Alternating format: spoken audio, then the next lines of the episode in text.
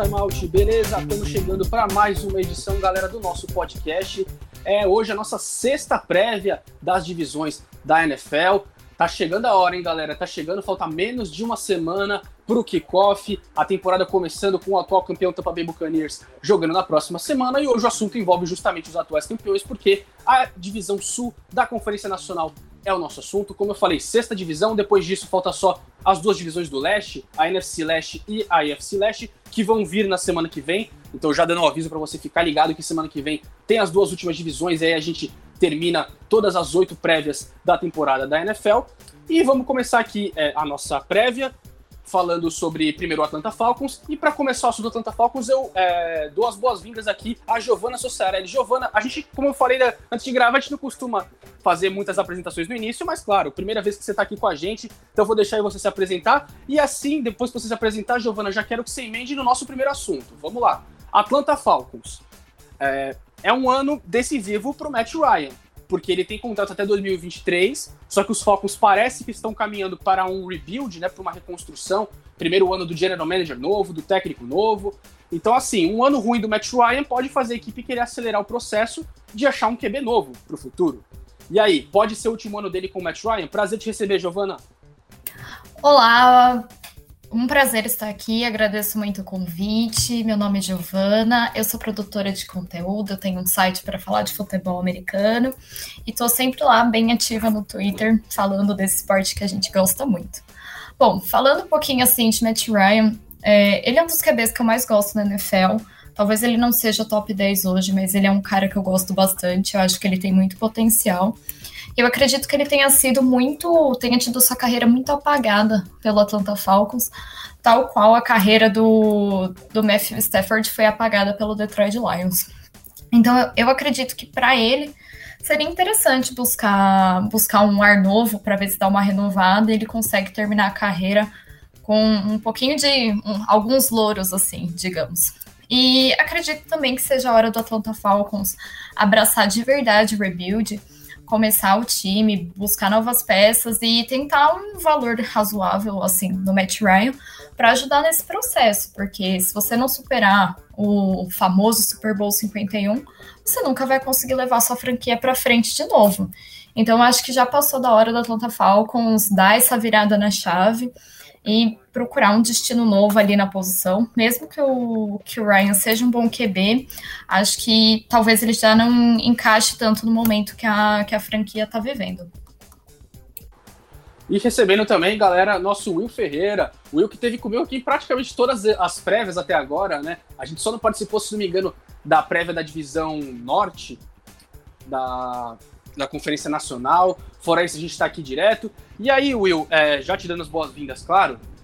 é uma, uma, situação complicada essa do Matt Ryan, né? Porque, assim, como a Gi, a, Gi falou, eu concordo que, assim, eu acho ele um cara que ele fica um pouco fora do radar, porque o time dele não, não tem ajudado no, ao longo da carreira inteira dele, já são 14 anos dele com a equipe do Atlanta Falcons, a, a comparação com o Matthew Stafford acho que é, é muito interessante justamente por isso.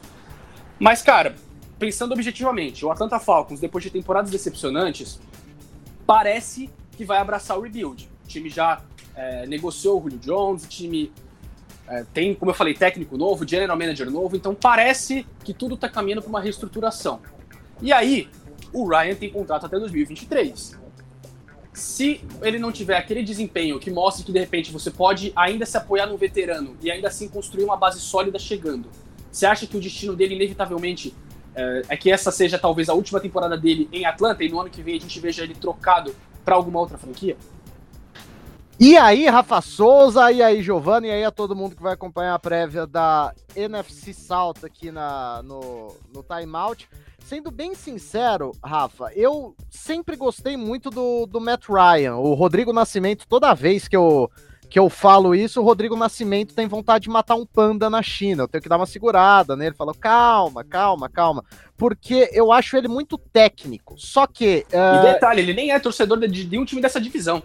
Pois é, impressionante. Só que eu, uh, eu acho que o grande ponto fraco, não só do, do, do Matt Ryan enquanto jogador, o, o ponto fraco dele enquanto pessoa, quanto atleta, digamos assim, eu acho que ele tem uma dificuldade muito grande em ler cenários, ler contextos. Ele é um cara extremamente frio. E isso, às vezes, nem sempre é bom. Às vezes, se o seu time tá ganhando, você tem que enfiar a faca, torcer, simplesmente acabar com o adversário. Algumas vezes, quando você tá perdendo, você tem que abraçar a causa e, e fazer algumas chamadas um pouco mais uh, explosivas, digamos assim. O Matt Ryan não consegue ler isso de jeito nenhum. Isso, é, isso me incomoda bastante, mas com uma bola oval na mão, ele sempre entrega bons resultados, desde que, é claro, ele tenha uh, companhia para isso. E nessa temporada, o Rafa Souza, não sei, sendo bem sincero, se ele vai ter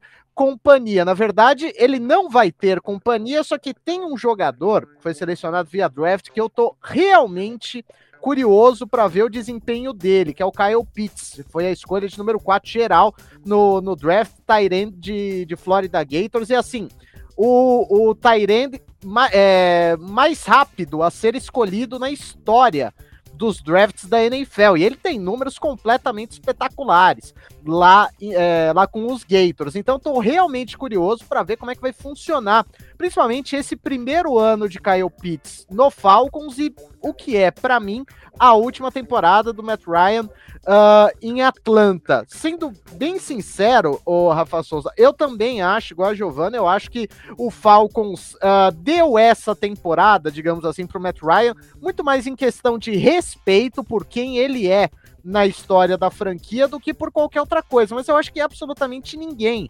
espera que o Matt Ryan consiga levar esse time para os playoffs, nem que seja via wild card. Sendo bem sincero, nem mesmo o, o, Arthur Smith, que é o novo head coach. E assim, até já jogando a bola para se apresentar o próximo assunto, os caras trouxeram o head coach, que era o antigo coordenador ofensivo de Tennessee, e mandaram o Julio Jones pro, pro Tennessee. Então, uh, fica uma, uma situação bastante curiosa. É, não é, não é bem uma troca, né? Óbvio, mas é uma situação bastante curiosa. Eu acho que nesse momento o Arthur Smith está falando. Cara, eu só queria você aqui na Georgia comigo, cara. Não era para você fazer o caminho contrário. Então, eu acho que o, o, o que provavelmente é o último ano do, do Matt Ryan uh, no Falcons vai ser bastante complicado, vai ser bastante lastimável, por sinal. E aí, Will, você já meio que deu o gancho para o nosso próximo assunto, que é o Julio Jones. Assim, já não é de hoje que a gente tinha rumores de que ele podia é, ser trocado, de que ele podia estar tá deixando a equipe do, do Atlanta Falcons. Isso já vem desde o ano passado, desde o meio da temporada passada, quando já se via que os Falcons não iam para lugar nenhum. E aí, a gente acabou vendo ele então indo para o Tennessee Titans, mas vamos pensar nessa perspectiva pelo lado dos Falcons, porque a gente já tratou, pessoal, de, de, dessa troca sobre a perspectiva do Tennessee Titans é, no último podcast que a gente gravou sobre a AFC Sul. Então vamos lá, Will. O quanto é, muda esse ataque, quanto perde esse ataque não tendo mais é, o Julio Jones? O que, que muda em termos de plano? O que, que muda em termos de quem agora se torna o wide receiver número um dessa equipe? Você falou do Kyle Pitts, o quão fundamental também vai ser ele e o Hayden Hurst, os dois Tyrants, para tentar aliviar um pouco a pressão do Matt Ryan. Como é que você vê essa dinâmica do ataque dos Falcons sem o Julio Jones, que era o, a rota de escape favorita, claro, evidentemente, do Matt Ryan? Olha, além da, dos nomes de recebedores, de Tyrants, de running backs, a gente sempre tem que falar também da linha ofensiva do Atlanta Falcons, que é, é muitíssimo complicada, né? Segura mais um pouquinho que é o nosso próximo assunto. Vamos calma, não, calma, calma, exatamente. Já tô uh, aqui também trazendo o próximo assunto, mas apenas citando por alto, né? A linha ofensiva do, do Atlanta Falcons também não colabora em absolutamente nada. A per, e per perder uh, o que é talvez o melhor o, o, melhor wide receiver, né? A gente tem que pontuar aqui o wide receiver da história do, do Atlanta Falcons, porque o Tony Gonzalez, embora ele parecesse um wide receiver, não, ele era tight end, o impacto é imenso, assim, numa escala de 0 a 10, no mínimo, chutando baixo, inclusive, 9. Agora você tem um, um, um, corpo de recebedores que fica muito abaixo. Você tem talvez, talvez, o Calvin Ridley, assim, para ser o, o, recebedor número um, talvez. Eles foram buscar o Frank Darby também via, via draft. E agora eles vão ter que contar muito com o Kyle Pitts, com o Hayden Hurst, também com as corridas do, do Wayne Gallman. É muito pouco, ainda mais quando a gente para para observar a linha ofensiva da equipe, que é bastante complicada. E permita-me de novo citar Rafa Souza, Kyle Pitts, porque é o, Tyrande que fez história já, né, via draft, é um Tyrande que está chegando basicamente para uh, ah, no local onde o Tony Gonzalez brilhou. Então é, é, vai ser no mínimo um Inception bem interessante esse. O, o, é o que eu posso falar do ataque do, do Atlanta Falcons, que vai ficar assim bastante prejudicado. E aí, Giovana, como que você imagina essa dinâmica aí entre os do, do Matt Ryan com os recebedores, agora na ausência do Julio Jones? É, o, o que você imagina que a equipe vai acabar tendo que usar como nova estratégia? Porque, como eu falei, o Julio Jones era o cara número um, era o cara que o Matt Ryan deu problema, joga a bola na direção dele. E aí ele se vira. Como é que você imagina que vai ser essa dinâmica do ataque dos Falcons depois de vários anos, claro, com o Julio Jones brilhando lá? Eu acredito que você já possa dar uma olhada nessa perspectiva, olhando a temporada do Falcons do ano passado. Porque o, Julio, o Julio Jones jogou poucos jogos, se você olhar o retrospecto inteiro da temporada. Ele não foi um cara que estava sempre lá, ele lesionou uma vez, voltou, lesionou de novo. Então ele perdeu muitos jogos. E o Calvin Ridley chegou lá e fez o trabalho dele e mostrou que tem toda a capacidade do mundo de ser wide receiver um daquele time. Então, acredito que você olhando assim a, a dinâmica não vai mudar tanto do que o Falcons apresentou no ano passado.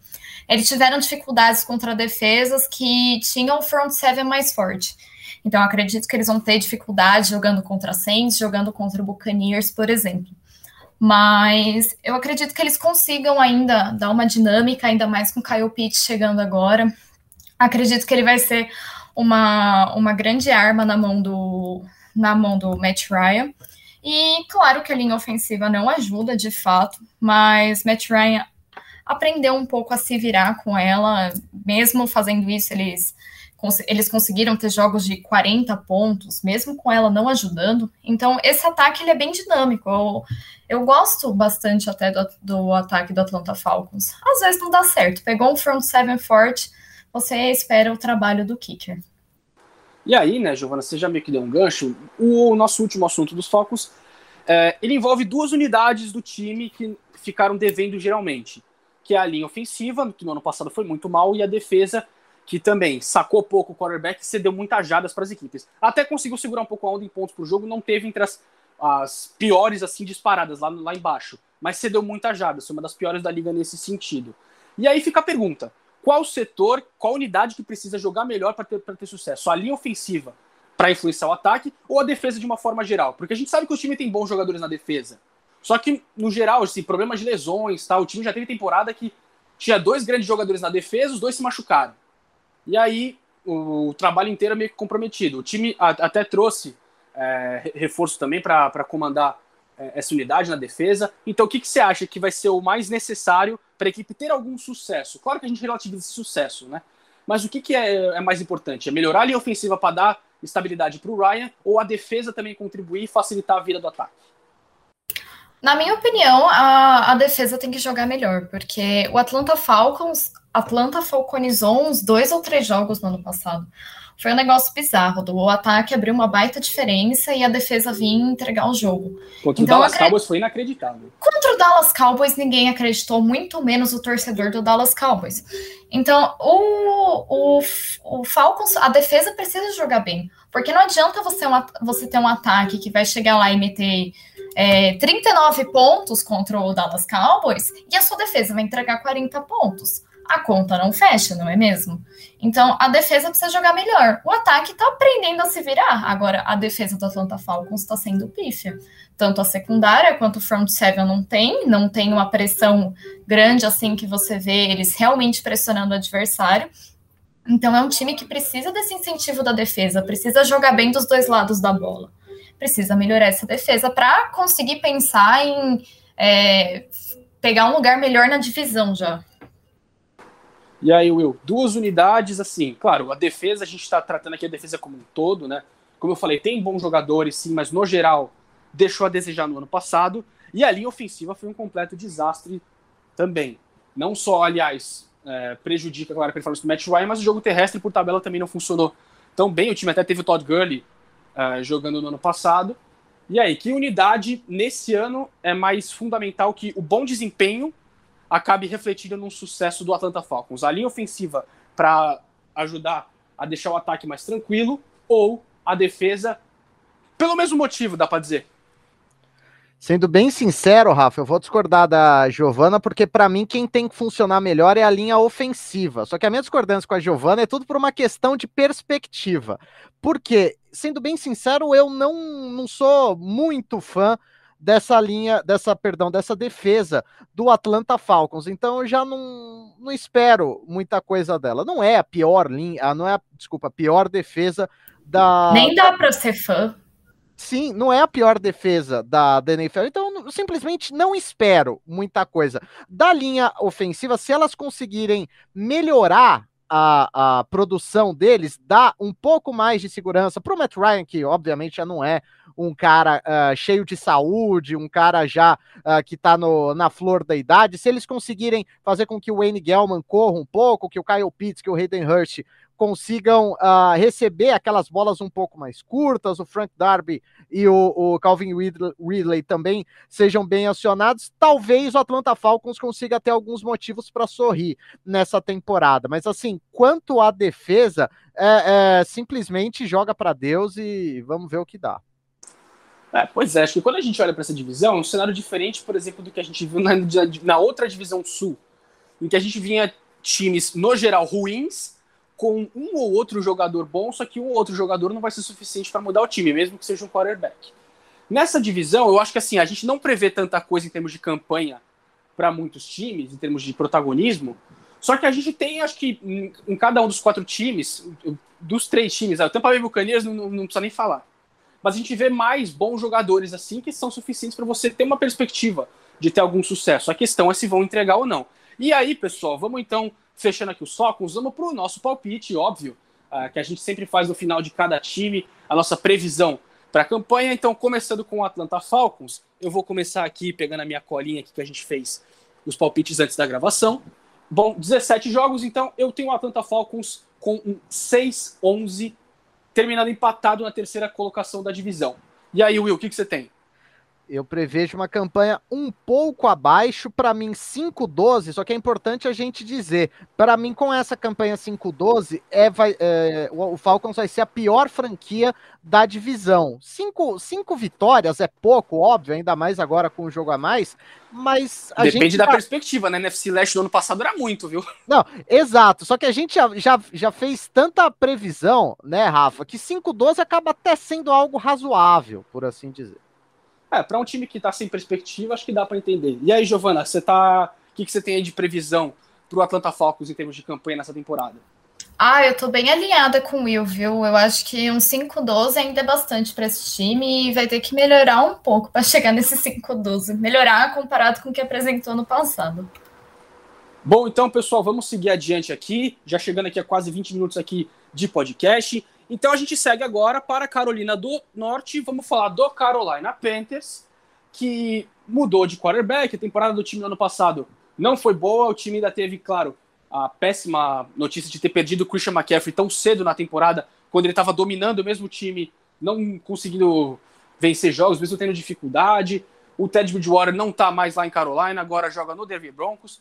E o time fez uma movimentação interessante, foi buscar o Sam Darnold, que passou as primeiras temporadas da carreira lá no New York Jets. O New York Jets também né, não, não ajuda muito é um, quando, se você quer evoluir um quarterback, né, não é um cenário muito favorável, ainda mais se você tem o Adam Gaze de técnico. Mas então, Will, vou começar por você agora nos Panthers. Você acha que essa é a última chance do Sandarnold como um QB titular? Eu digo QB titular porque eu mesmo que ele não, não vá bem, eu acho que ele não seria, por exemplo, descartado a ponto de não estar mais na liga. Acho que ele poderia servir como um backup, por exemplo, para algum jogador. Mas essa é a última chance dele mostrar que pode ser um QB é, titular na liga, até porque os Panthers já até selecionaram a opção de quinto ano dele, por ele ter sido escolha de primeira rodada. E aí, é agora ou nunca para o Sandarnold mostrar que ele não é nem se firmar, é mostrar que ele pode ser o futuro de uma franquia?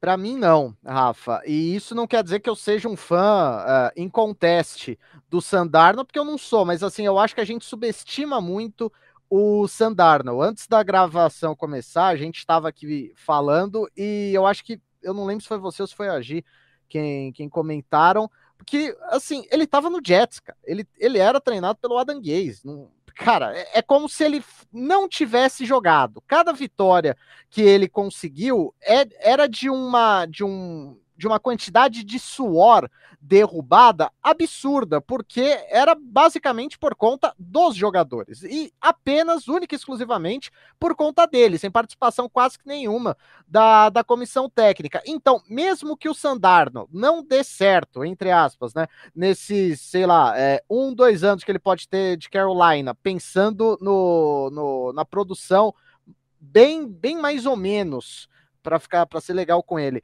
No Jets, eu acho que a gente tem que considerar que ele vai jogar com um time minimamente decente na NFL pela primeira vez agora. Então, tudo que aconteceu daqui para é, daqui para trás, desculpa, a gente tem meio que apagar. Sabe aquele filme Men in Black, o MIB, que você tem o, aquele aquele aquele laser, aí você aperta, se apaga da memória. É basicamente isso que a gente vai ter que fazer com o Sandor, Sandarnold. Não acho o Matt Rule, técnico do, do, do Carolina, dos grandes head coaches da liga, mas eu acho que nessa temporada o, o Panthers vai ter algumas escolhas interessantes uh, ao longo do ano. E a gente vai falar mais do elenco do, do Carolina daqui a pouco. Mas assim, Uh, gosto do Sandarnold e acho que ele tem que ter o nosso o nosso uh, a gente tem que uh, a gente tem que dar uma não um voto de confiança mas a gente precisa dar uma olhada para o Sandarnold agora que ele está num time. E é isso acho que ele está num time, simplesmente. Eu sei que a frase foi impactante, Rafa. Foi, foi muito impactante. Não, mas é, relaxa, Will. É, estamos aqui, a gente gosta da polêmica, você sabe, a gente defende sempre clubismo e polêmica, né? Mas é isso aí. E aí, Giovana, é aquele negócio que eu falei, é muito difícil você fazer uma avaliação profunda do que foi o Sandaros nos Jets, porque nada jogava a favor dele, não tinha elenco, praticamente não tinha para quem passar a bola, não, tinha, não teve linha ofensiva, e aí, o que a gente vai concordar, não teve técnico, foi a coisa mais fácil da gente afirmar, que ele não teve no, no período dele nos Jets. Ele foi draftado muito jovem, ele ainda é muito jovem, na, era o mais novo daquela geração que, que teve cinco quarterbacks na primeira rodada. E aí, dá para dizer que essa é a última chance do Sandarnold provar que ele pode ser um QB, o, o, o franchise quarterback de uma franquia, o QB titular, e que vai ser a cara de uma franquia na NFL? Eu concordo com o que vocês disseram sobre os Jets. Eu só discordo um pouco. Eu não gosto do Sam Darnold, mas por acompanhar, por olhar um pouco do, dos lances dele no college, eu não gosto do que ele fez. Eu não acho que ele foi tão grandioso assim que eu vá colocar a minha mão nele e falar: eu boto fé que você vai ser titular. Assim, não coloco, não acho que ele é que ele tá nesse nível hoje. Ele pode calar minha boca e ser um Ryan Tannehill da vida, sair do lixo pro luxo. Pode acontecer, estou pronta para esse momento, mas por enquanto eu não acredito nisso. É que, eu, talvez... acho, né? é que eu acho Pode falar. Só, só te interromper, é que o, o, cenário também é mais favorável, como eu falei. Ele vai poder. Ele não vai ser o protagonista do ataque, porque o protagonista é o Christian McCaffrey. Ele tem uhum. ali o Robbie uhum. Anderson, o DJ Moore, são caras interessantes, o Terrence Marshall, para poder ajudar. Então, assim, me parece que o cenário, se a gente for comparar, é, eu não consigo nem botar em porcentagem do quão do, de quanto por cento o cenário que ele está hoje é mais favorável do que ele estava até no passado, né? Não, hoje eu acho que assim, o, o Sandarnold ele não vai ser o QB que vai ganhar jogos para você. Ele só precisa ser o QB que não vai perder jogos. Ele não, ele não pode ser aquele cara que vai entregar duas interceptações por jogo, um fumble. Ele precisa ser um cara conservador que vai saber distribuir a bola e precisa fazer o mínimo, entendeu? Se ele fizer o mínimo, ele já consegue dar uma levada nesse ataque, que tem, tem boas armas, como você falou. Gosto bastante do Terrace Marshall, queria que ele tivesse ido para o Saints. Gosto muito do Robbie Anderson, o menino é muito rápido. E o Christian McCaffrey dispensa apresentações, não é mesmo? É, e aí, Giovana, já até aproveitando esse gancho desse jogador que você deixou, uma temporada de sucesso, uma temporada de sucesso assim que assim, a gente pode relativizar o que seria uma temporada bem sucedida para a equipe do Carolina Panthers. Eu pessoalmente acho que seria, por exemplo, uma temporada que o Sandarnold mostre o suficiente que ele possa ser o quarterback, uma, uma temporada que o time consiga ali, de repente, beliscar ali uns oito, umas oito vitórias, eu acho que é o limite assim que eu consigo ver pelo calendário dos Panthers, assim, e olha que meu palpite é um pouco menor ainda, nós vamos chegar lá já já. Mas uma temporada de sucesso dos Panthers, ela depende 100% do McCaffrey saudável. Qualquer coisa que seja você não ter o McCaffrey nesse ataque já inviabiliza muito as chances dos Panthers de fazerem uma boa campanha? Eu acho que falar sempre que a toda a responsabilidade está na mão do jogador é algo muito muito forte. Mas, o, o, sem dúvidas, o Christian McCaffrey, ele carrega esse ataque de Carolina e ele tem essa responsabilidade. É ele que vai pegar a bola e vai ter que fazer a maior parte no campo. Ele vai ter que tirar a pressão de cima do Sandarnold, ele vai ter que fazer, vai ter que receber passing screen, ele vai ter que correr pelo meio. E ele tem uma grande um grande papel aqui. Não diria, não vou dizer que é 100% do papel é todo dele, a campanha vai depender toda dele. Mas sem dúvidas a campanha vai muito melhor se ele estiver saudável, se ele se mantiver saudável a, a, a temporada inteira. Eu acho que assim, o Christian McCaffrey está para o Carolina Panthers, tal qual o Alvin Kamara está para o New Orleans Saints. Eu acho que essa é uma comparação razoável do peso dos dois no, nos ataques. Eles são muito importantes, talvez a principal arma, muito além do QB que está levando esse ataque. E aí, Will, é, a gente conhece já o Christian McCaffrey, não é de hoje. Não é de hoje que ele tem sido um dos principais, não só running backs, mas um dos principais jogadores de ataque da NFL. No ano passado a temporada acabou como acabou, né? Ele se machucou. E a partir do momento que ele se machuca, as coisas acabam assim, degringolando de vez para a equipe do Carolina Panthers. O Ted Bridgewater até vinha fazendo bom, tendo bom desempenho no início do ano, mas aí sem ele o ataque fica muito mais previsível e a coisa complica muito. Então, assim, uma, uma temporada boa, assim, de sucesso para os Panthers, ela vai passar principalmente por ele ficar saudável. Se o McCaffrey não tiver saudável, é, o, quão, o quanto vão cair, vamos dizer assim, as chances de um bom ano, é, pelo menos do ponto de vista ofensivo, vai da equipe dos Panthers.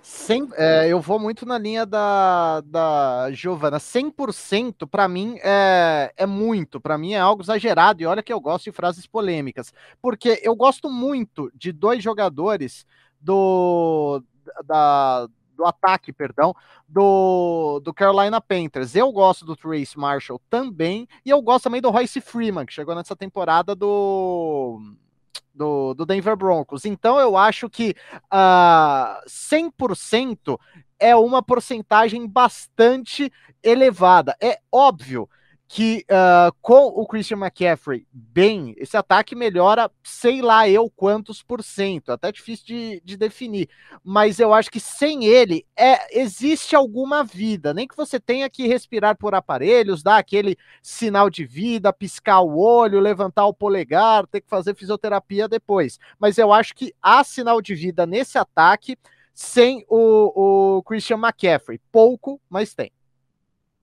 É, a gente pega essas situações, né? Eu até. A Giovana falou muito bem da situação do Alvin Kamara, que lembra um pouco. Eu acho que ela lembra também um pouco, mal comparando, assim, é que aí o nível das armas também no ataque é diferente, mas um pouco também do que foi os Rams do Todd Gurley. Que o, toda a imprevisibilidade que o Sean McVay conseguia colocar no playbook, variando as jogadas, dependia muito das corridas do, do Todd Gurley, correndo e recebendo o passe. E aí, à medida que ele foi se machucando, era um pouco mais difícil, porque a gente sabe, a gente falou aqui já bastante das limitações do Jared Goff, mas acho que é um cenário bem parecido. E aí, pessoal, vamos pro para o nosso último assunto aqui envolvendo a equipe dos Panthers, que aí envolve o Darnold de novo, mas envolve acho que principalmente é, o head coach Matt Rule. Matt Rule vai agora passou a segunda temporada no comando dos Panthers, lembrando que ele assinou um contrato de sete anos, ou seja, é, é difícil a gente colocar hot seat para cara que assina um contrato tão longo, a gente já falou um pouco disso no podcast da divisão oeste da UFC, que é o caso do John Gruden, por exemplo. Mas assim, um, um ano ruim do Sandarnold, ele pode acabar respingando assim negativamente no match rule, porque o time não tinha quarterback e teve a possibilidade no draft, quando caiu na sua escolha, de pegar, por exemplo, Justin Fields ou Mac Jones. Os dois ainda estavam disponíveis. O time preferiu ir com o JC Horn e, e, foi buscar o Sandarnold depois via troca.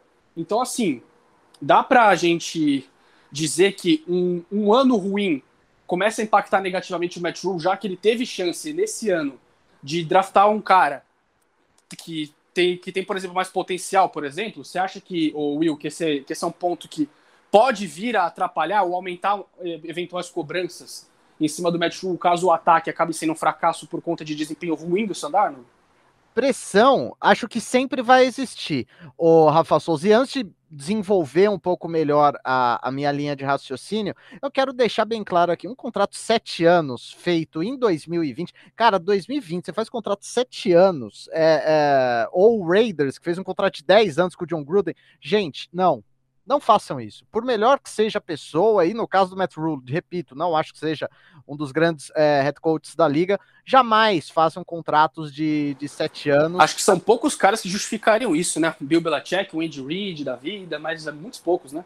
Sim, não, não tem, não tem condições, assim, sendo bem sincero. E para mim, é, caso é, posso falar por mim, e acho que também uh, acho que boa parte dos torcedores do, do Carolina vai concordar comigo. Uh, o ano passado foi um time que tinha o, o Ted Bridgewater, que é um, um, quarterback que eu particularmente gosto, mas a gente sabe de várias e várias limitações que eles têm, e principalmente um time que perdeu o Christian McCaffrey, principalmente na, na parte final né, da, da temporada. Esse ano trouxeram um quarterback novo, fizeram uma boa movimentação. Acho que o draft do, do Carolina, uh, eles se perderam um pouco mais para o final mas o começo do, do draft do Carolina Panthers foi bastante razoável. Eu, particularmente, gostei. Eles tiveram várias e várias escolhas, né?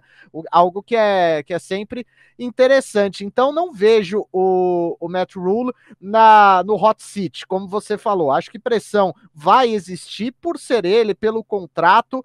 E, e a nossa pauta também falou das escolhas do draft, esse é um ponto que a gente tem que levar em conta, porque uh, vários e vários head coaches, eles não fazem bons drafts, bons head coaches não fazem bons drafts, a gente sempre lembra do, do Bill Belichick e também do... Do, do Pete Carroll, Seattle. Pete Carroll, exatamente, tem, esqueci o nome do Pete Carroll, meu rival de divisão, peço desculpas aos torcedores do Seahawks, mas então, uh, alguém precisa, a gente sabendo que o, o, Matt Rule, que o general manager do, do Carolina Panthers tem algumas escolhas um pouco mais complicadas, digamos assim, em, em drafts, e o general manager do, do Panthers esse ano é novo também, é o Scott Fitter, que, tava, que era vice-presidente né, de operações de futebol do próprio Seahawks, por sinal, vai ver, é, é, é algo meio hereditário, né? Uh, então alguém tem que pegar na mão do Matt Rule e falar, amigo, olha, se você não fizer essa escolha aqui, você vai ser cornetado pra caramba. Não sei até que ponto é interessante para você uh, não fazer essa escolha aqui, deixar passar esse jogador, principalmente quarterbacks. E uh, uh, mais do que isso, além do draft, eu acho que o Carolina Panthers fez um período de free agency, perdão, razoável. Conseguiu, além do Sandarno, conseguiu o Royce Freeman, que eu citei aqui, e conseguiu o Russell Head, que eu consigo falar com propriedade. Uh, é um, um linebacker bastante bom. Daniel Jones tem pesadelos com ele até hoje, foram seis sacks no passado. Sim, então é um, é um cara que com certeza vai ajudar bastante essa defesa do, do Panthers, Rafa. Eu acho que uh, o draft, ele obviamente tem que ser uh, criticado internamente, mas eu gostei do período de free agency do, do Panthers. Então fica meio elas por elas. É um ponto a ser destacado, um ponto negativo, só que ele fez boas movimentações no período de free agency. E aí, Giovana, você acha que essa questão envolvendo QB pode vir aí a causar algum incômodo para o Matt Rule? Porque, ah, você escolheu o Sandard, mas pô, você pelo draft podia ter pego o Justin Fields, por exemplo, estava disponível ali na outra. Já se sabia que ia provavelmente sobrar um quarterback ali naquela, naquela, naquele setor, né, onde, onde Carolina Panthers estava. Você acha que isso pode vir a fazer alguma, alguma pressãozinha que seja no futuro, caso o Sandarno já acabe sendo um fracasso nessa temporada com os Panthers? E os eu outros sou... acabem jogando bem, né?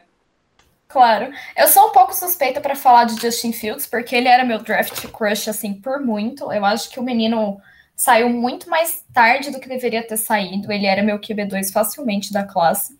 E eu acho que qualquer time que, que passou o Justin Fields vai olhar com um pouquinho de remorso para trás. Assim, eu, eu acredito nisso, eu acho que ele vai, vai, dar, vai dar frutos na NFL.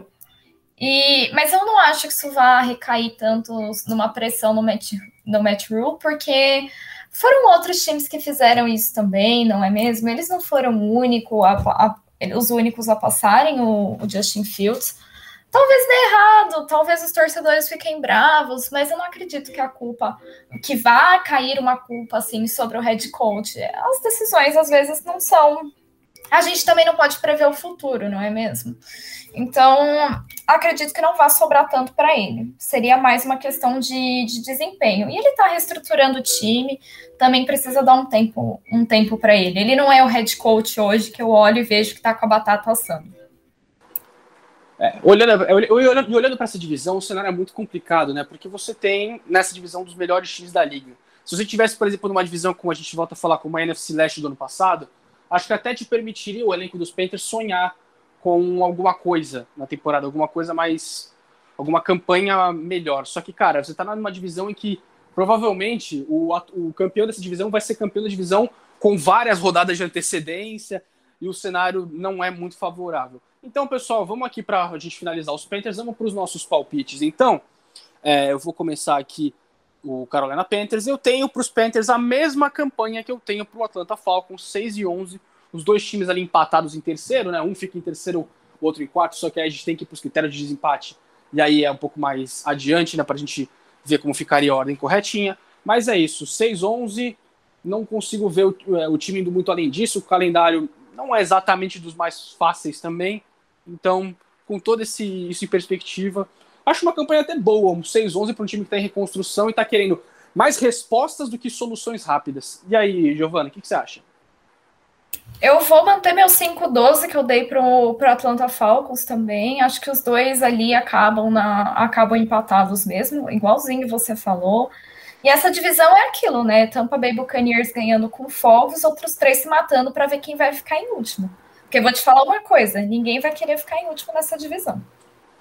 É, pois é. E mesmo o último colocado nessa divisão, talvez não tenha também tanta sorte no draft, né?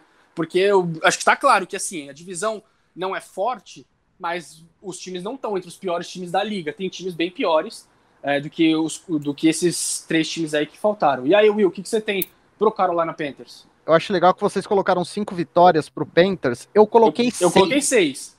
Ah, então, justo, a, a, G, a G colocou cinco. Eu coloquei 6,12 também, Rafa Souza, mas assim, tem um 11, né? fator... Né? 12 são 18 jogos. Opa, exatamente. Opa, eu errei na conta aqui. 6 Relaxa 11, que é normal, pessoal. Eu tava fazendo acontece, aqui a conta. Eu errei, eu errei o de todos os times, eu errei a conta. Aí depois eu fui acertar. Não, é, eu sou formado de jornalismo, não sei fazer conta. Para mim, 6-11 pro Panthers, e assim, a gente tem que colocar um negócio que a maioria das pessoas não consegue enxergar. Mas esse ano, pelo calendário, tem Panthers e Cardinals na semana 10. O Panthers sempre vai ganhar do Cardinals. Então, é, é, dou uma vitória extra por conta disso.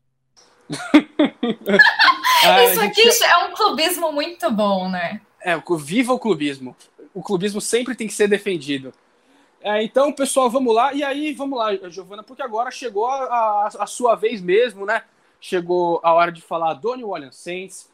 É, New Orleans Saints que não tem, né, como o pessoal, a gente fala, começar a prévia da, do, do time para essa temporada, sem falar, claro, da aposentadoria do Drew Brees, depois de muitos anos de contribuição é, no, no time, o QB campeão de Super Bowl, MVP de Super Bowl, que não, não foi MVP da liga por alguma injustiça do destino, é, porque o cara teve cinco temporadas de 5 mil jardas.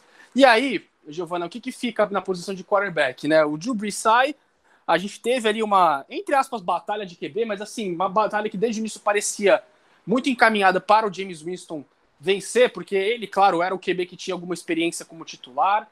O Taysom Hill, muito mais usado lá como canivete suíço, né, como cara que contribui em muitas áreas. Também não, não teve lá um grande desempenho como QB titular no ano passado, quando teve chance. E aí, o que, que a gente pode dizer então dessa era James Winston agora sem o Drew Brees? Como é que fica o norte dos Saints para essa temporada? Lembrando, claro, que o, o New Orleans Saints também não vai ter por início de temporada o Michael Thomas, que começa a lista na começa a temporada na lista de contundidos. Bom, primeiramente esse é o momento que eu choro, né? Porque é o momento que fala do meu aposentado e eu acho que eu não vou superar isso tão cedo. Mas é aquilo. Primeiro que o torcedor do New Orleans Saints precisa ter a, a consciência de que não vai ter outro Drew Brees no time, não é mesmo? O único time que sai de um franchise e vai para outro franchise, acho que é o Green Bay Packers, porque a era Favre para era Aaron Rodgers foi muito pequena. Não sei o que, que eles fizeram para ter tamanha benção. Mas o James Winston era o QB1, eu falo que ele era o QB1 desde que ele assinou o contrato. É, eu não gosto do James Winston, ele tem um extra-campo que não me agrada. Ele tem um extra-campo. Desde o college, diga-se de passagem, né? Exatamente, ele tem roubo e assédio e estupro na. Estupro não. Ele tem assédio no, no currículo dele de extra-campo, então por esses motivos eu não gosto dele. Mas falando dele como, como QB, ele sempre teve mais condições de ser o quarterback 1 dessa, dessa franquia. Ele tem um teto maior, muito maior do que o Taysom Hill. Quem acompanhou os, jogos que o Saints jogou com o Taysom Hill ano passado, viu a, como que ele é, ele é incapaz de ler uma defesa de ler uma jogada. Ele pega a bola e sai correndo e sofre um fumble. É horrível, dói o olho, não aconselho.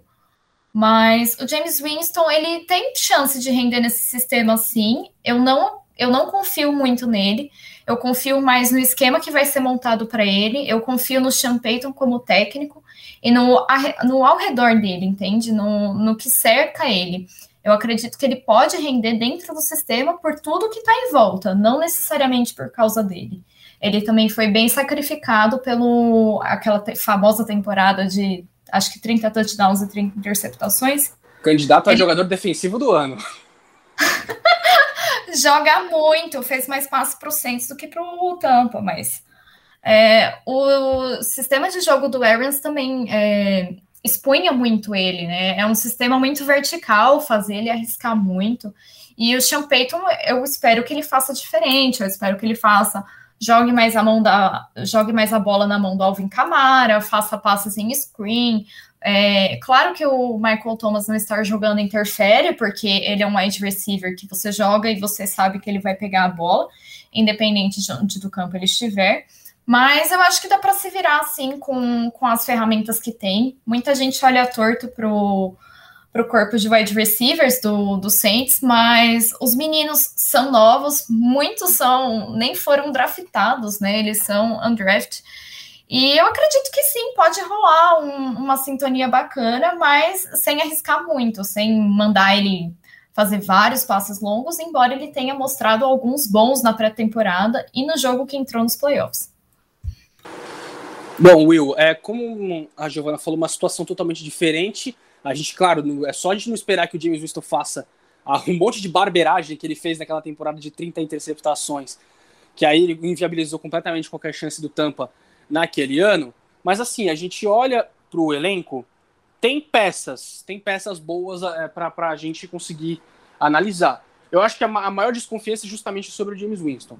Só que aí que tá. Primeiro quero que você fale né, do início dessa era James Winston após a aposentadoria do Drew Brees, mas será que o, o cenário agora, com o Sean Payton, talvez seja mais favorável até para ele? Porque, como ela falou, o Bruce Arians é um cara que gosta de muito ataque vertical. E o James Winston, às vezes, soltava passe muito, é, muito forte, mais forte do que devia tal. Então, assim, me parece que o Sean Payton, ele tem mais, assim, noção do cara que ele tem na mão, ele não vai querer sair arriscando tudo. Até porque, como a, também a Giovana falou um pouco mais cedo, o foco desse ataque provavelmente vai ser o Alvin Camara, com a versatilidade que ele tem, correndo e recebendo passes. Dá para esperar, então, alguma segurança maior por parte do James Winston? Para mim, sim. Uh, sobre o James Winston, eu, eu, eu acho que eu posso resumir o James Winston, que é, uh, o James Winston é um time do Fernando Diniz em um jogador só. É um cara que ele, Fernando Diniz, atual técnico do Santos da, da bola redonda. Ele é capaz de fazer 50 gols e tomar 52, capaz de fazer 15 e tomar 12. E é, tomar é... gols dos mais variados jeitos. Ah, sim, com certeza. Principalmente entregando pro adversário, que é o que o James sim. Winston fez muito bem. Não, exatamente. Para mim, o James Winston é o time do Fernando Diniz, basicamente. Assim, o Sean Payton, ele é uma mente, uh, ele é um completo gênio ofensivo. Ele conseguiu lapidar muito bem. O, Drew Brees não preciso nem falar, né? Mas ele conseguiu lapidar vários e vários jogadores, ele construiu montar vários e vários sistemas ao longo de várias e várias temporadas muito eficientes. Uh, então eu acho que o Sean Payton ele já está por dentro de como ele vai trabalhar com o, o, o James Winston. Então acho que não é, é para mim nunca foi uma, uma, uma batalha, tá? O Taysom Hill para mim ele é ele fica algumas prateleiras abaixo do, do James Winston. E o fato de boa parte do, dos jogadores mais parrudos, digamos assim, do New Orleans Saints, não serem necessariamente wide receivers, uh, uh, além do Alvin Kamara, tem o Lata Latavius Murray também, que é um jogador que eu particularmente gosto, eu acho que ele vai, o James Winston vai tomar ciência do lugar dele nesse time uh, muito rapidamente. Ele vai ver que ele vai ter pelo menos dois bons corredores, e isso para um quarterback que está chegando não, não que está chegando agora, mas para um quarterback que está ainda se aclimatando, acho que é algo muito, muito positivo mesmo. Então, eu particularmente espero coisas melhores do James Winston, que uh, gosto. Eu, eu confesso que eu gosto dele.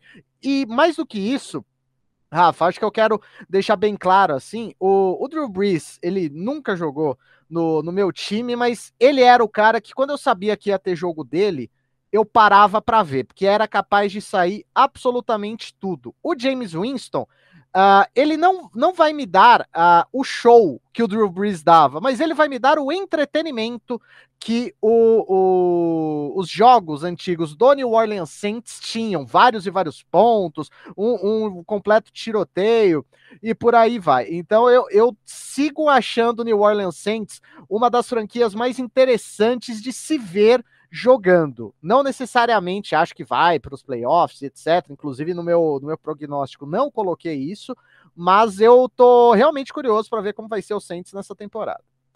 E é engraçado, né? Porque essa comparação do Drew Brees com o James Winston, eu acho que esse era um aspecto que pegava muito na discrepância, né? Porque assim, a gente falou do James Winston fazendo, cometendo muitas interceptações, e a marca registrada do Drew Brees sempre foi a precisão.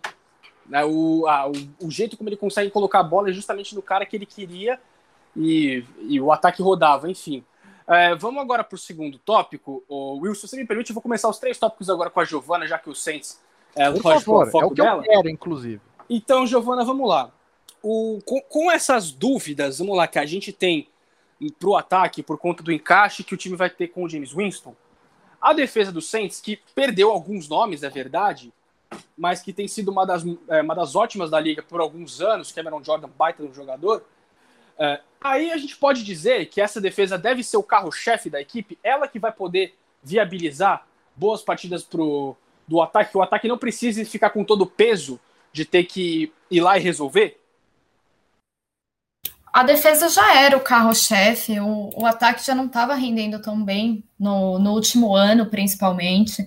Você viu uma baita, um, um, um, pouco de declínio no, no jogo do Drew Brees, e você viu também ele perder jogos e a defesa carregar esses jogos, e até o jogo que a gente perdeu para o Eagles, a defesa estava jogando bem. Qualquer quarterback que não fosse Taysom Hill teria ganhado aquele jogo.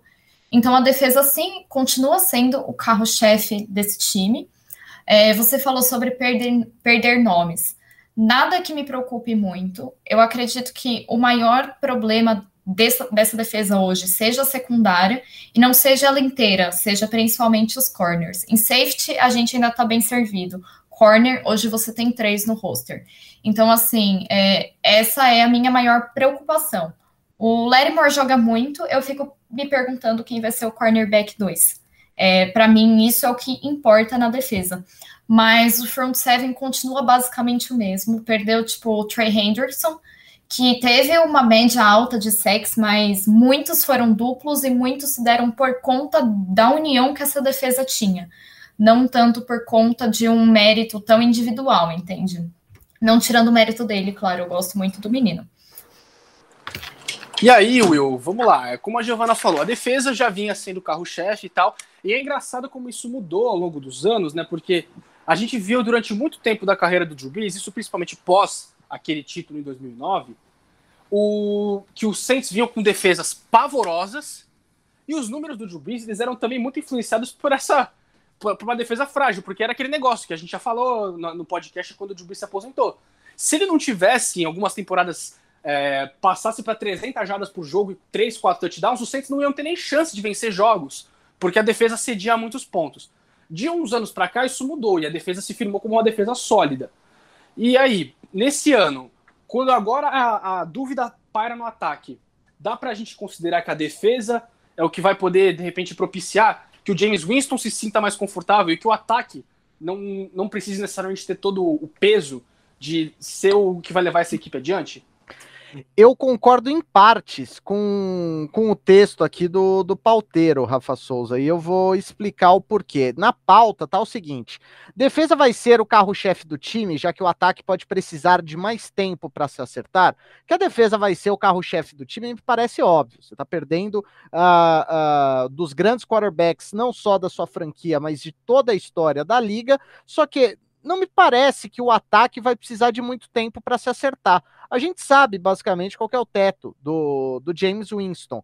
E como eu disse, talvez o principal jogador uh, do ataque da, da, do Saints é o Alvin Kamara, que é um running back. Então não é algo que vá expor tanto assim o, o James Winston. Então talvez esse ataque do New Orleans Saints, que obviamente uh, vai ser menos explosivo do que era com o, o Drew Brees, esse ataque, obviamente, ele vai produzir menos, só que eu acho que ele não vai demorar tanto tempo assim para se acertar. Então, talvez o, o Saints encontre o seu equilíbrio bem mais rápido do, do que muita gente está imaginando. Eu, particularmente, acho que a, a, o texto, né, dessa pergunta foi um pouco catastrofista demais, Rafa Souza, Rafa Souza perdão. Então, uh, a defesa do, do Saints é bastante boa.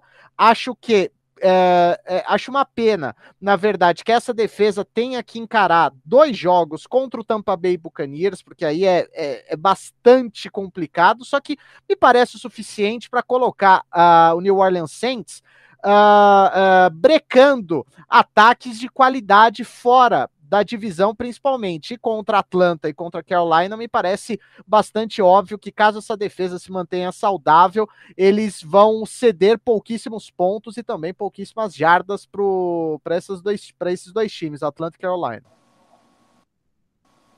É, bom, e aí a gente vai então se encaminhar aqui para o nosso último assunto envolvendo o New Orleans Saints, que agora é bem objetivo. Giovana, com todo, tudo isso que a gente falou do time, Dá para sonhar com vaga nos playoffs? E aí, por tabela, a gente já implica vaga de wild card, porque, cara, eu acho que ninguém consegue prever qualquer cenário para essa divisão que não seja o Tampa Bay Buccaneers sendo campeão da divisão com muita vantagem. Mas dá para sonhar com pós-temporada? Eu acho que sim. O, time não é tão horroroso quanto algumas pessoas estão colocando. Sim, eu vi gente colocando eles no mesmo nível, sei lá, de Detroit Lions. Então, o time não é tão horroroso quanto algumas pessoas pensam. É um time que não perdeu tanta, tanta coisa, perdeu o Drew Brees, né? Mas não perdeu tanto, tanta qualidade na defesa quanto algumas pessoas pensam. Então, eu acho que ainda é um time ok e que dá para brigar sim. Ainda mais na NFC que você olha os times que estão brigando por, por wild card, tipo Vikings, Bears, é, sei lá, a NFC Wish, você olha e são times mais ou menos é, pareados no mesmo nível. Então, acredito que sim, dá para brigar com a terceira vaga de wild card. Aí, tá? Beijo. É, vamos lá então. Agora, o Will, você eu acho que é um pouco. Você que tem sido o cara mais, vamos assim, da catástrofe para algumas equipes aqui nas nossas previsões. E você sabe que eu não estou mentindo. Então, é, vamos lá. Dá para sonhar com vaga nos playoffs? Isso é plausível para o Saints? Claro, pensando em wildcard, porque divisão aí já são outros 500. Eu acho difícil, Rafa, só que não impossível. No meu prognóstico, tem mais derrotas que vitórias para o New Orleans Saints, só que a, a NFC, já tem alguns anos, inclusive, ela tem por caracter, uma característica que eu particularmente acho curiosa. Você não tem uma classe média tão grande assim de, de franquias. Você tem, uh, sei lá, seis, sete boas franquias. Aí aqueles times mais ou menos tem um ou outro. E o resto são times que parecem que estão em rebuilds eternos, simplesmente. Então eu acho que sonhar. Uh, correr por fora acho uma boa uma boa expressão. Talvez sonhar seja até um pouco forte demais, mas não duvido, não duvido, só que, repito sempre, e já falei isso quando a gente falou da, da NFC West, você inclusive concordou comigo nisso. Uh, eu realmente não duvido que as três vagas de wildcard sejam para equipes da NFC West. Uh, acho que o Saints pode sonhar com, com essa vaga, brigando aí contra, contra as franquias da NFC West e tô curioso para ver uma ou outra uh, franquia de fora, tanto da, da, principalmente da NFC North, porque a NFC East continua, né, daquele jeito. Bom, então, pessoal, finalizando os Saints aqui, vamos objetivamente aqui para os palpites, só para a gente finalizar de vez. Eu tenho uma previsão de 7 e 10 para o Saints, podendo ser um 8-9. Eu acho que o calendário do Saints não ajuda também o time a tentar almejar muita coisa além disso. Mas assim, eu confio no Sean Payton. Eu não confio no James Winston, mas eu confio no Sean Payton. Então, acho que é uma campanha plausível. Dá até para ser melhor, só que aí depende de uma superação muito grande do James Winston, coisa que eu, nesse momento aqui, que a gente está gravando aqui dia 3 de setembro, não consigo é, imaginar acontecendo. Então, para mim, 7 e 10 é o que hoje se desenha como mais plausível para os Saints. E aí, Giovana? Bom, já que eu tô aqui, tá liberado o clubismo, eu vou deixar meu 98, porque é minha previsão dos pro Saints faz algum tempo já, e eu vou manter minha palavra que eu já dei em alguns lugares. Will? Opa, desculpa, o Rafa, tô com você nessa, 7 10, só que, uh, como a gente já falou, o, o Saints passa longe de estar tá num processo traumático, digamos assim. Perdeu um dos melhores quarterbacks da história, que se aposentou, óbvio, mas assim, o processo de reconstrução me parece muito bem encaminhado. E isso, numa divisão que tem Panthers e que tem o Atlanta Falcons, talvez seja o suficiente para roubar vitórias e também, principalmente contando com a experiência, a qualidade do, do Sean Payton, pode ser que esse time belisque algumas vitórias que não estão no meu radar. Então, esse meu 710 tem viés de alta, digamos assim. Então, pessoal, vamos lá para nossa última equipe. É um time que. Um time que, assim, não vai render acho que, tanta discussão assim, porque tá, acho que está muito claro o que, o, o que esse time promete para esse ano, já que basicamente a base inteira do elenco do ano passado foi mantido, tirando pouquíssimas exceções. Vamos então para o atual campeão, Tampa Bay Buccaneers. Bom, vamos já começar bem objetivamente então né, para a equipe do Tampa Bay Buccaneers, é, começando com você dessa vez, Will. A pergunta assim é, primeiro vamos começar bem simples. Tampa, por todos esses aspectos que a gente viu que foram mantidos, assim, o time não mudou praticamente nada em termos de dos caras relevantes que tinha. É o time é o favorito ao bicampeonato e já emendando é, com a, o segundo assunto, eles continuam a ser o time a ser batido na conferência nacional e quem pode ameaçar os Bucks sair nessa conferência? Eu sei que você, pelos palpites aí, citou um time aí, hein? Então aí, quem que pode é, jogar água no chope aí dos Bucks? Sim, citei e uh, favoritos ao bicampeonato, acho que toda equipe que vence o Super Bowl, ela entra com, com determinado grau de favoritismo, desde que, óbvio, não faça uma uh, não faça um período de free agency bastante catastrófico, por assim dizer. Não foi Talvez o caso... o último que destoou foi o Denver Broncos, né? Ah, sim, também perdeu o Peyton Manning. Filadélfia, dá para também argumentar, talvez. Não, eu acho que eu sou mais o Denver Broncos que o, que o Philadelphia, inclusive. Mas, enfim, acho que são favoritos ao bicampeonato, sim, só que acho que tem times, alguns times que se apresentaram de alguma maneira na última temporada que foram uh, uh, que a gente tem que analisar tudo que aconteceu dali para frente. Sempre falo, sempre vou bater na tecla do São Francisco 49ers, um time que foi muito, uh, foi simplesmente depenado com lesões na última temporada. Kansas City Chiefs, agora que eles basicamente encontraram qual era a grande criptonita deles e reforçaram, né? A, a linha ofensiva. O Buffalo Bills, talvez, Cleveland, Cleveland Browns, ia falar Cavaliers, tá? Cleveland Browns, acho que esses são os times que tendem a dar algum, algum problema pro, pro Tampa Bay Buccaneers no caminho ao Super Bowl. E a NFC tem um punhado de times que pode, pelo menos na minha visão, claro, podem sim dar, uh, dar perigo pro, pro Tampa Bay, so, pro Tampa Bay, perdão. Sobre um time a ser batido, obviamente também pelo, pelo título na última temporada. Só que, repito, eu acho que o São Francisco 49ers tem, uma, tem um, uma equipe completa, saudável, é claro. Olha, melhor talvez não. Bota ênfase nesse saudável que o ano passado foi tudo que faltou pro time, viu? Sim, exatamente. E eu, eu posso encher a boca para falar saudável, saudável. Eu acho que é um time para brigar pau a pau com o Tampa Bay Buccaneers. Eu acho que um NFC Championship Game entre 49ers e Tampa Bay Buccaneers, os dois times no auge, olha, eu desmarco absolutamente tudo que eu tenho para fazer no dia. E aí, Giovana, é, é, é, meio, parece que é meio chovendo molhado, assim. Tampa entra como favorito, não sei se favoritaço, vamos dizer assim, porque acho que Kansas City tá num, num patamar bem parecido, mas assim, é o favorito ao bicampeonato e é o time a ser batido na Conferência Nacional? E se não for, ou, ou se for mesmo, quem que pode ameaçar aí esse reinado dos Bucks por mais uma temporada? Eu acho que assim, o time que ganha o Super Bowl sempre é o time a ser batido na não na não apenas na conferência, na NFL. O time que ganha o Super Bowl vem como favorito na próxima temporada para mim. A menos que você tenha um desmanche, o que não foi o caso do Buccaneers voltou com todos os titulares do Super Bowl, então para mim se mantém um time a ser batido. Dentro da NFC, quem eu vejo é, chegando ali, que talvez possa dar um trabalho e ameaçar Tampa num dia que, sei lá, tudo dá errado, seja uh, o Rams, se o Stafford encaixar no ataque, eu acredito que a defesa é muito boa e que possa sim bater de frente com o Buccaneers. Eu enxergo também o Niners como um bom time, e o Green Bay Packers, mas tudo depende da força de vontade daquela defesa. Se eles vão aprender a marcar, se eles vão aprender a taquear e se eles vão ser um pouquinho, arriscar um pouquinho mais, que foi definitivamente o que faltou na Championship Game do ano passado. Então eu boto esses três times aí como possíveis chegando ali no, no topo da NFC e tentando chegar no nível do Buccaneers para bater eles aproveitar qualquer falha que o time tenha para chegar no Super Bowl.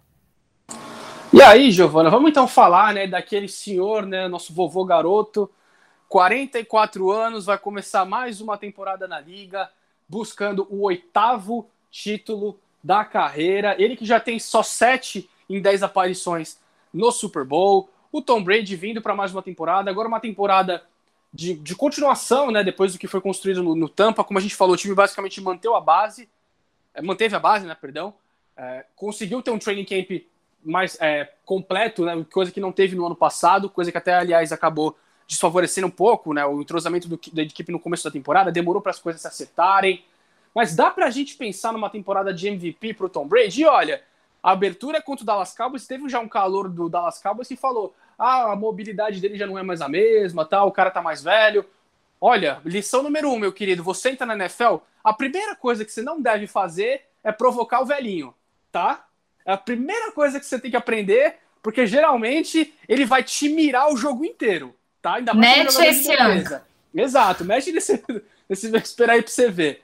Então aí, o que, que a gente pode esperar do Brady? Dá para imaginar ele com 44 anos brigando para ganhar um prêmio de MVP, que seria o quarto da carreira dele, seria se isso acontecer? Para ser sincera, eu vejo o Brady hoje lutando por um anel, mas eu não vejo ele brigando pelo, pelo MVP, não. Porque é, eu vejo nomes mais jovens, até mesmo o Rodgers, eu vejo Rodgers, Allen, é, Russell Wilson, Mahomes, um, um passo um pouquinho à frente dele na briga pelo MVP. Claro que você não descarta o Tom Brady, não estou tirando o mérito dele de nada. Muito do, do jogo do Tampa Bay Buccaneers passa pela defesa também, é um papel muito conjunto dos dois setores, até mesmo do special team, então é um conjunto dos três setores que passa esse time, a, as vitórias passam por todos eles, e não é como se toda a responsabilidade estivesse no Tom Brady. É por isso que eu não acredito que ele venha brigar pelo MVP agora. É, Will, a gente coloca essa situação assim, a gente sabe que prêmio de MVP é muito de narrativas. Claro que o Tom Brady vai ter a narrativa do, do cara que tem 44 anos tal. Seria o segundo MVP dele depois de passar dos 40 anos, o que seria absolutamente é, impensável para a gente imaginar para a carreira de um jogador numa liga tão física quanto a NFL. Só que, por esse aspecto também que a Giovana falou, ele não vai ter uma narrativa tão forte, a menos que Tampa faça, sei lá, um 17-0, alguma coisa assim. Porque é, o Tampa pode vencer e ele não precisa ser o, o melhor quarterback da liga para isso. Enquanto isso, a gente vê outros caras, por exemplo, o Russell Wilson sempre briga por MVP, por quê? Porque se não fosse por ele, Seattle não ia para lugar nenhum, provavelmente. Ele tem que levar o time nas costas. Então, o que, que você acha? Mas desempenho por desempenho, dá pro Tom Brady, de repente, aí almejar, é, conseguir brigar por um prêmio de MVP no auge dos seus apenas 44 aninhos? Olha, eu acho que sim, viu? Não sei se ele é o principal favorito, acho inclusive que, que não, e a, e a Gi pontuou bem alguns jogadores que eu acho que tem mais condições de, de levar o, o MVP de temporada regular para casa, só que assim, é um cara que tem uma narrativa bem boa, como você falou, talvez não seja a melhor, mas acho que bem boa e é um cara que tá no que é discutivelmente a melhor franquia da NFL, que é, todo mundo sabe, a atual campeã, que é um time que tem condições, embora eu ache difícil, de fazer uma campanha invicta. De novo, já pensou o Tom Brady com outra campanha invicta? Seria um negócio surreal, né? Chegando no, no, no Super Bowl por exemplo. Então, eu acho, eu acho que E agora não tem mais Eli Manning para atrapalhar a vida dele. É, pois é, só se ele encontrar um David Tyree, Tyree né, pegar para pegar o, o, a recepção com o capacete, enfim. Eu, uh, eu acho que tem chance sim, acho que essas chances não são baixas, só que acho que tem outros jogadores que estão na fila há mais tempo, sendo bem sincero. É, bom, pessoal, então a gente basicamente já passou por todos os times, vamos aqui se encaminhar, a gente vai se encaminhar então para a reta final do podcast e vamos então para a nossa previsão do time que acho que todo mundo vai concordar que vai ser o campeão dessa divisão. Então, vamos lá. O meu palpite para o Tampa Bay Buccaneers 15 e 2 e a equipe termina como o número 1 da Conferência Nacional e, portanto, fica com folga na primeira rodada da pós-temporada. O que, que você tem aí, Will? Para mim, 15-2 não vai ser o primeiro da NFC, vai ter que jogar o wild card, que para um quarterback de 44 anos é sempre um desafio. Lembrando sempre que para mim o principal, o melhor time da NFC vai ser o São Francisco 49ers 16-1. O que, que você tem aí para os Bucks, Giovana? Eu vou ficar com 15-2 também, porque eu acho que algum time sempre dá uma escorregada em algum jogo. É muito difícil você ter uma campanha perfeita. E eu também vejo como o primeiro time da NFC.